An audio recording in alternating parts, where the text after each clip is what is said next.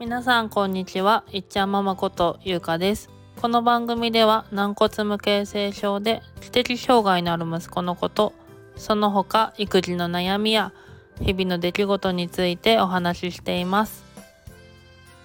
えー、気がついたら前回の配信から1ヶ月以上経ってしまいました。お久しぶりです。皆さんいかがお過ごしでしょうか？お休みはね、ちょこちょこあったんですけど、修学に向けてですね、サポートノートを仕上げないとならなくって、って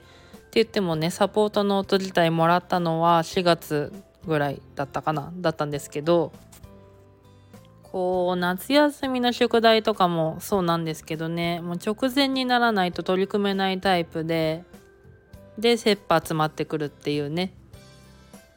3回目ぐらいの放送でも伝えた気がするんですけど書くこと自体はねすごく好きなんで今度書き始めるとなんだろう適当に書けなくなっちゃうっていうかもう過去の情報とかもね全部遡ってしっかり書きたくなっちゃうので結構時間をね費やしてました。で今日たまたま教育委員会の方にそのサポートノートを提出する日だったんですよ。で持って行ってみたらすごくお母さん丁寧に書いてくださってありがとうございますみたいな感じで褒められてねそれは嬉しかったです。で我が家は修学先の方を支援学校に決めまして方向性をねでそれも今日教育委員会の方にもお伝えしてきました。また何で支援学校にしたのかとか、まあ、理由とかね。そういうのも収録したりとか、まあ、あとインスタグラムの方にも記録したいなって思ってるんですけど。で今後の修学に向けたスケジュールとしては10月の頭に修学時検診があるんですけどなんかこれは地域によっても違うのかもしれないけど支援学校を希望する子は、まあ、免除されるみたいでなんか定期検査とかもねちょこちょこ受けてるんでそれを提出してくれればいいですよっていう、まあ、軽い感じでしたね。でもまあいっちゃん結構ねそういうのハードル高いからまあ正直良かったかななんて思いました。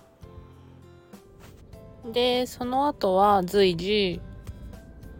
希望先の支援学校の方で教育相談を受けることとでその後11月ぐらいからかな協議会が開かれるみたいで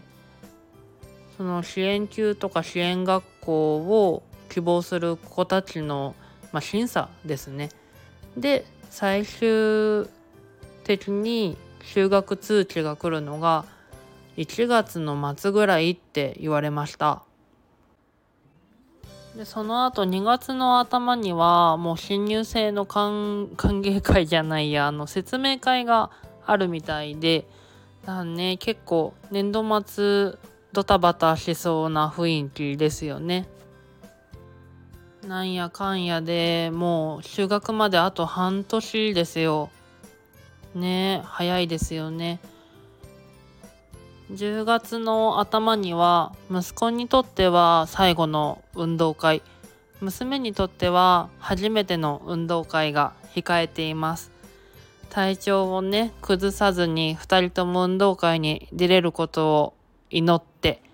でうちの子供たち2人とも10月生まれなので2人ともお誕生日を迎えるんですね。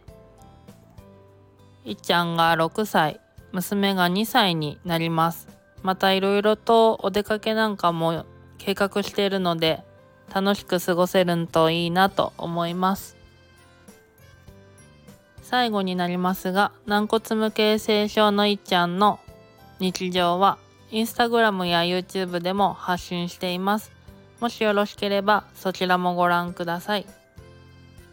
それでは本日の配信も最後まで聞いてくださりありがとうございました。